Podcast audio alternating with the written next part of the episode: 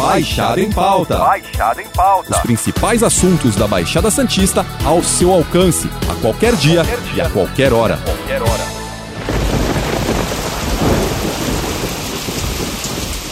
As fortes chuvas e temporais têm sido cada vez mais frequentes, principalmente nos primeiros três meses do ano.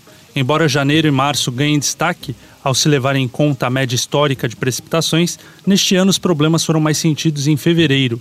Em Santos, por exemplo, no mês passado choveu 107% acima do previsto, o que assustou os moradores, ainda mais diante das tragédias observadas no litoral norte.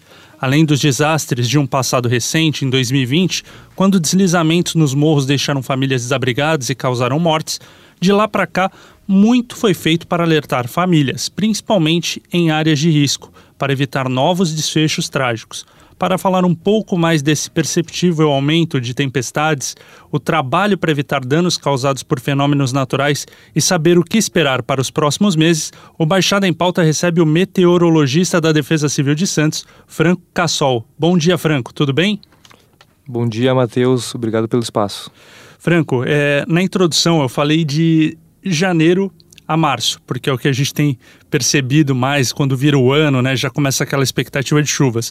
Mas é, vou até antecipar a pergunta. Você falou que tem que a Defesa Civil, o trabalho dela começa antes, na verdade, né? No verão aí, já começa com um plano preventivo em dezembro, né? Porque é quando vocês sentem realmente que há mudança aí no tempo, começam a a, acontecer as tempestades, chover mais. É isso mesmo? Então, desde dezembro começa o, o, o trabalho aí efetivo da Defesa Civil?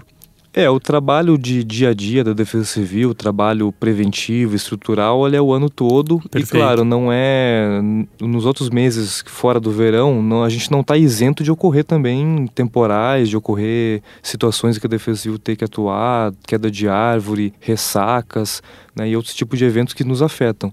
Agora, o plano preventivo de Defesa Civil principalmente voltado para deslizamentos nas encostas, ele é operado aqui em Santos de dezembro a abril.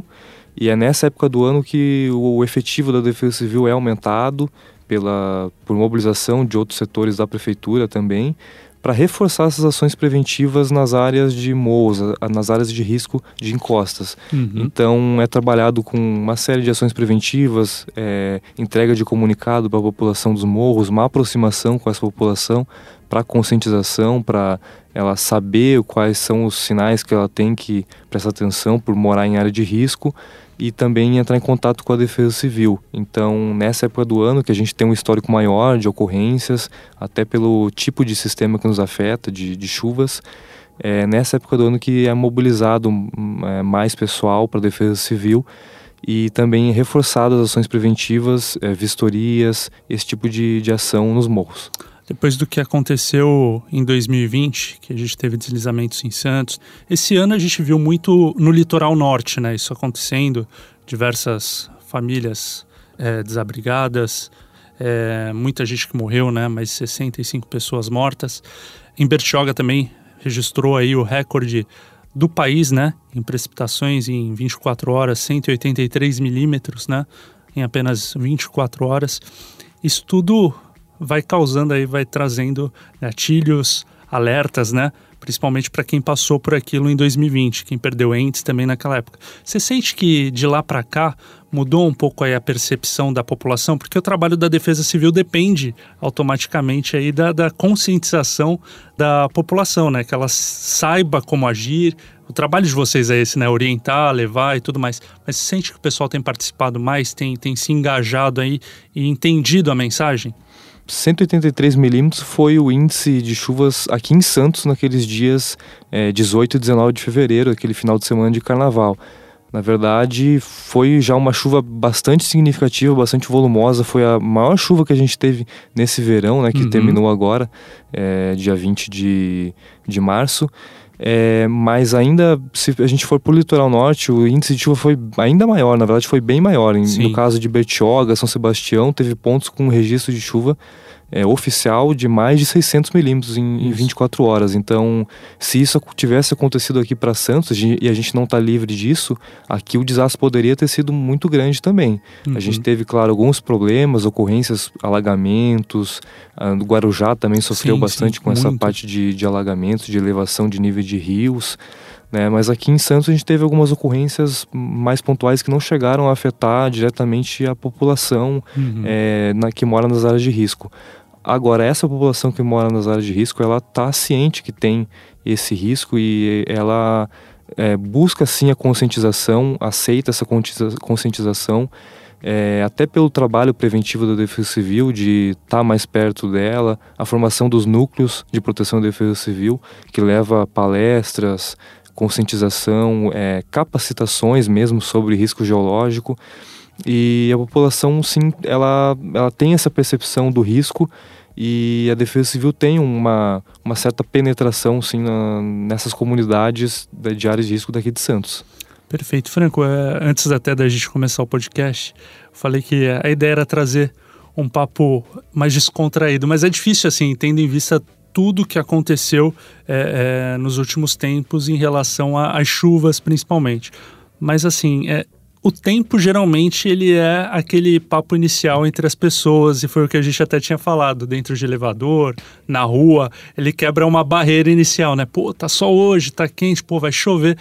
Mas aí a tempestade, os temporais que têm acontecido entraram nesse papo também, né? Já fechou o tempo, o pessoal já, já se assusta, pô, vai cair um, um pé d'água, vai vir um temporal, pô, e já, já vem também aquela lembrança caramba, e os morros, né? Pelo menos pra gente que trabalha aqui é, é, com jornalismo é sempre assim, né? Fechou o tempo, já entra, bate um desespero aí. Você nota isso também, que o pessoal tem se preocupado dessa forma aí, principalmente nesses meses iniciais aí do ano? Principalmente agora em fevereiro, né? Porque foram chuvas muito frequentes aqui em Santos o pessoal queria muito saber em relação a se ia fazer tempo bom, pelo menos no final de semana, para aproveitar um pouco mais. Né? né de repente pegar uma praia, porque é, é uma época boa para isso. É, mas fevereiro foi difícil, porque fevereiro a gente teve registro de chuva em 21 dos 28 dias do mês. Sim. Claro, pegando qualquer chuva. Alguns desses dias foi chuva de menos de um milímetro, né? Mas pegando qualquer tipo de chuva foi muito frequente. Foi a maioria dos dias de, do mês de fevereiro choveu, pelo menos em algum período do dia. Então a gente passou por um, por um mês aí com chuva bastante acima do normal e acima também, não só em volume, mas em frequência de ocorrência. Né?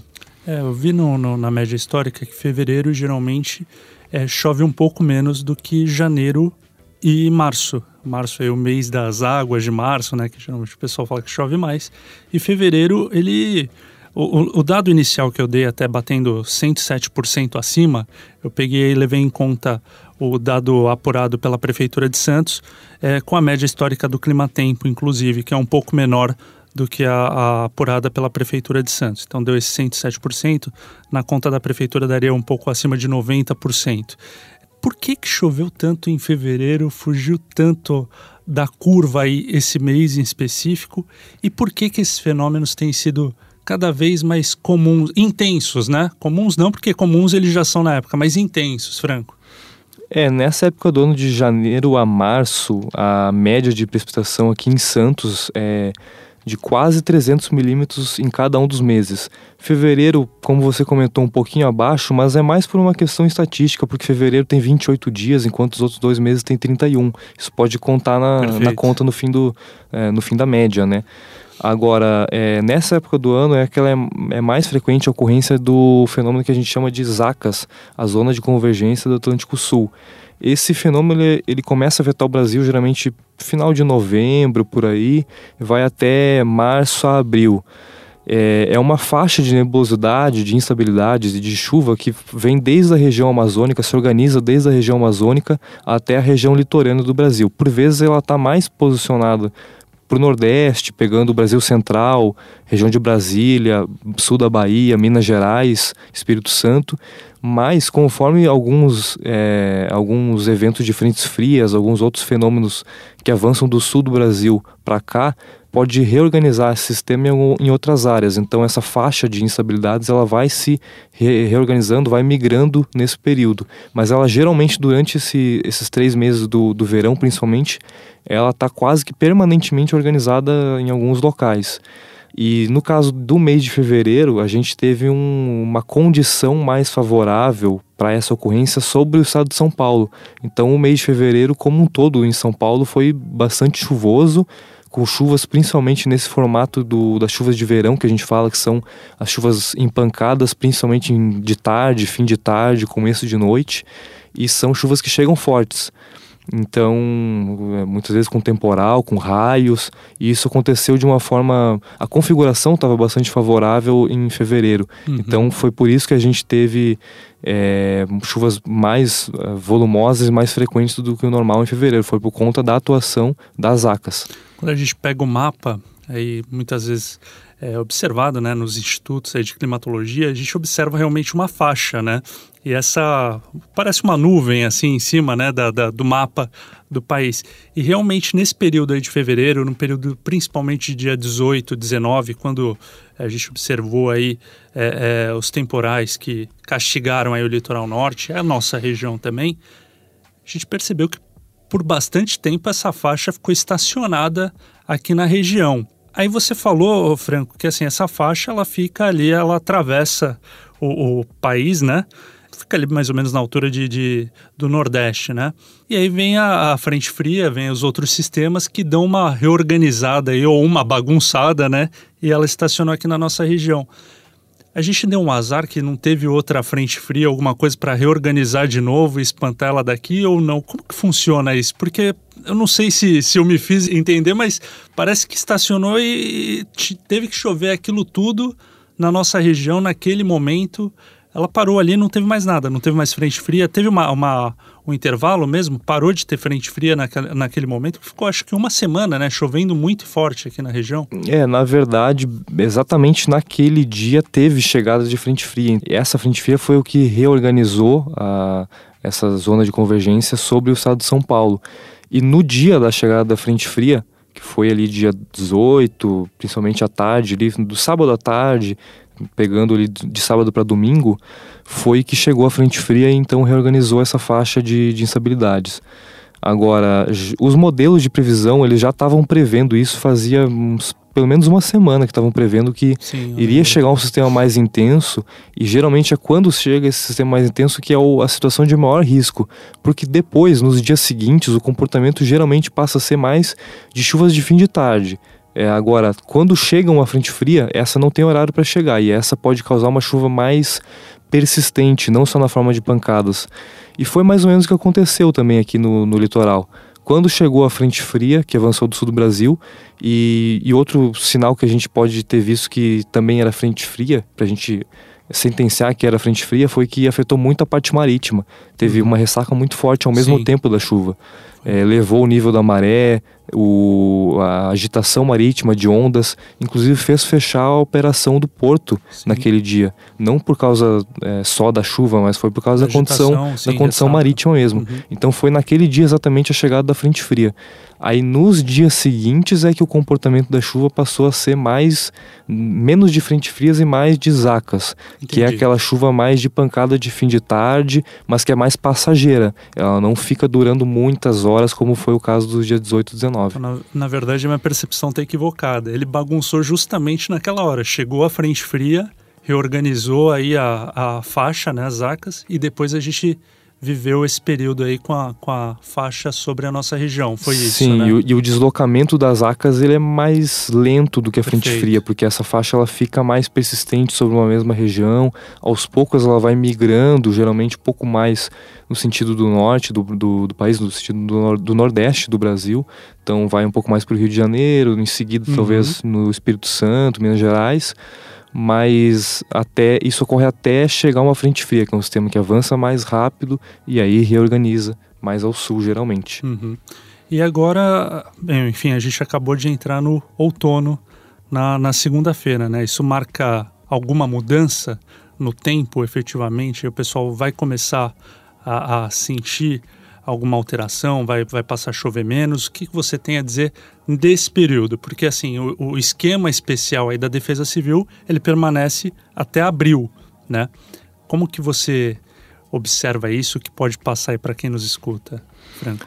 É, agora com a chegada do outono, na verdade, por uma coincidência, é, logo que está entrando o outono, a gente está passando por uma semana de tempo bom em Santos. Uhum. Uma semana que não tem sido observado chuvas.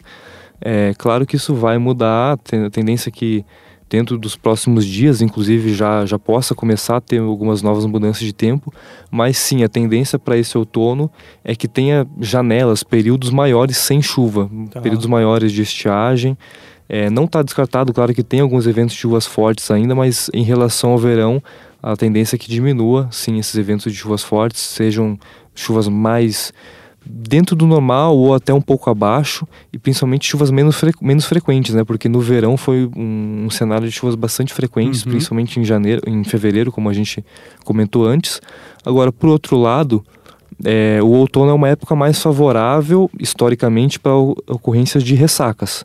Tá. Por conta da, da frequência maior de passagem de frentes frias que conseguem avançar mais do sul do Brasil para cá, já a partir do outono e inverno. Uhum. Então, se por um lado as chuvas devem ficar menos volumosas e menos frequentes, é, a gente espera que dentro da estação do outono tenha alguns eventos de ressaca que podem nos chamar atenção aí para níveis de maré alta, para níveis de agitação marítima.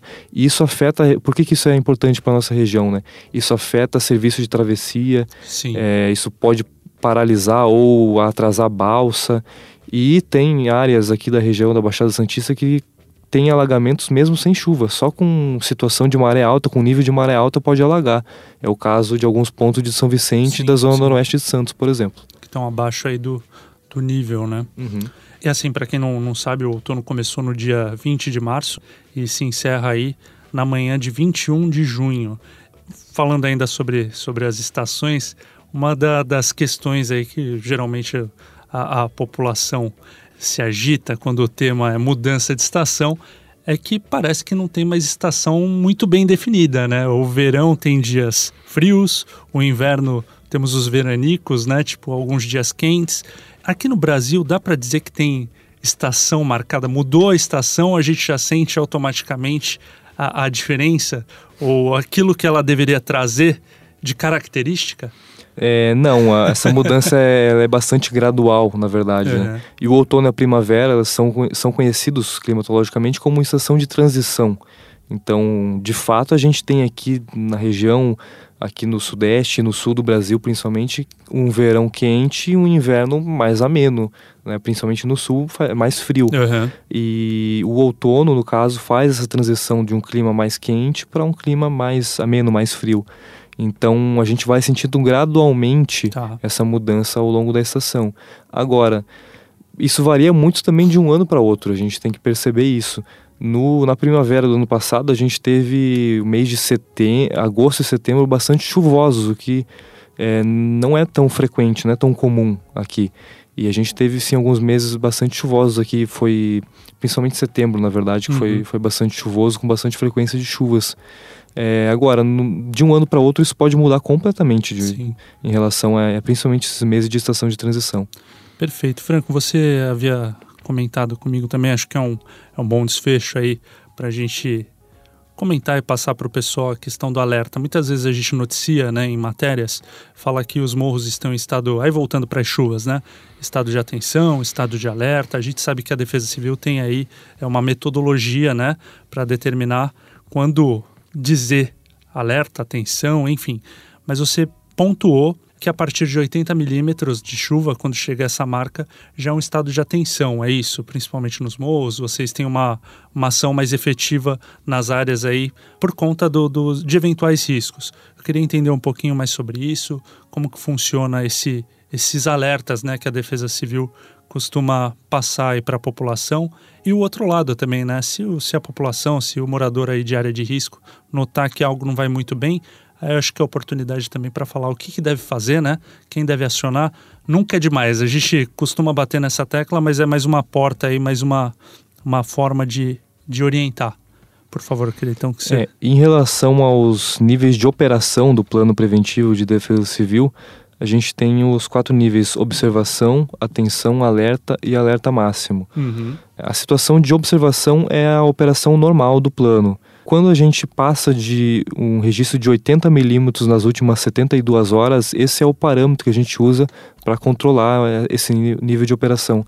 Passa para o nível de atenção, que é o, o primeiro nível acima da observação, no caso que a gente começa a estar mais alerta para a possibilidade de ocorrência de deslizamentos. Então a Defesa Civil passa já automaticamente aí para campo, para vistorias preventivas e observar as áreas de maior risco de, de chuvas.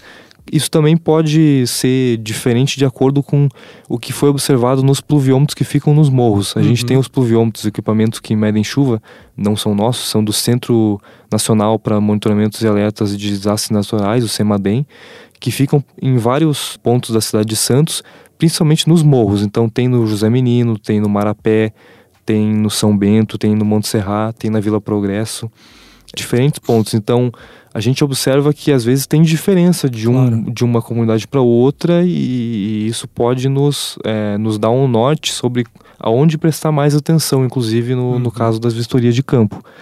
O nível de atenção e é, o nível de alerta e de alerta máximo desse plano preventivo é quando já teve ocorrências. Tá. No caso de 2020, quando teve as ocorrências, foram muitas ocorrências de, de deslizamentos aqui em Santos, foi passado por nível de alerta. Uhum. Nesse nível de alerta, a capacidade da, da Defesa Civil de atender as ocorrências ela foi extrapolada e aí precisa de um de uma ajuda externa. Inclusive para sair do nível de alerta, foi acionado o IPT, o Instituto de Pesquisas Tecnológicas, que tem um serviço de, de geologia, de mapeamento de risco geológico, uhum.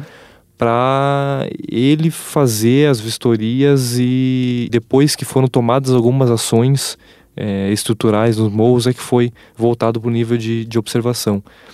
Agora, em relação a, a, alertar a população, aí já é outro conceito, né? Não, não é o mesmo conceito dos níveis de operação do PPDC. Claro, claro. E os alertas à população que a gente trabalha atualmente são principalmente com a previsão do tempo, do dia a dia, quando vai ter um. Quando a gente observa que tem uma condição de maior risco de algum evento forte chegando, a gente emite notas à imprensa, que geralmente repercutem isso com matérias, nos chamam para entrevista, entrevistas, e a gente também tem os alertas por SMS. A gente também tem grupos diretamente com a, diretamente com a população do, de, de morros, principalmente lideranças comunitárias, para melhor é, repercutir, melhor trabalhar com é, difundir, difundir esses alertas, né? E os alertas emitidos por SMS, principalmente quando a gente vê um evento mais forte chegando, a pessoa deve estar cadastrada para receber. É, a forma de se cadastrar é enviar o CEP da sua residência. Uhum pro número de, de SMS, pro, por SMS para o número 40199.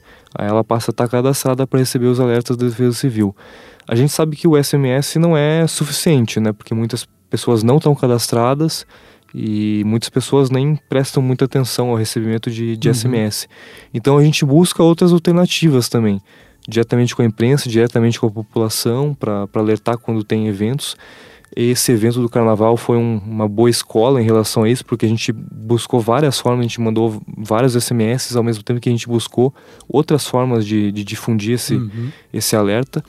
E a gente também espera alguns outros aprimoramentos possíveis é, no envio de alertas. A gente tem novidades aí do Ministério da Integração e Desenvolvimento Regional, é, com o desenvolvimento de, de novas plataformas de envios de alertas automáticos por flash SMS e também por WhatsApp para pessoas que não precisam estar cadastradas, só de ela estar na região, tá na ela já pode estar recebendo, né?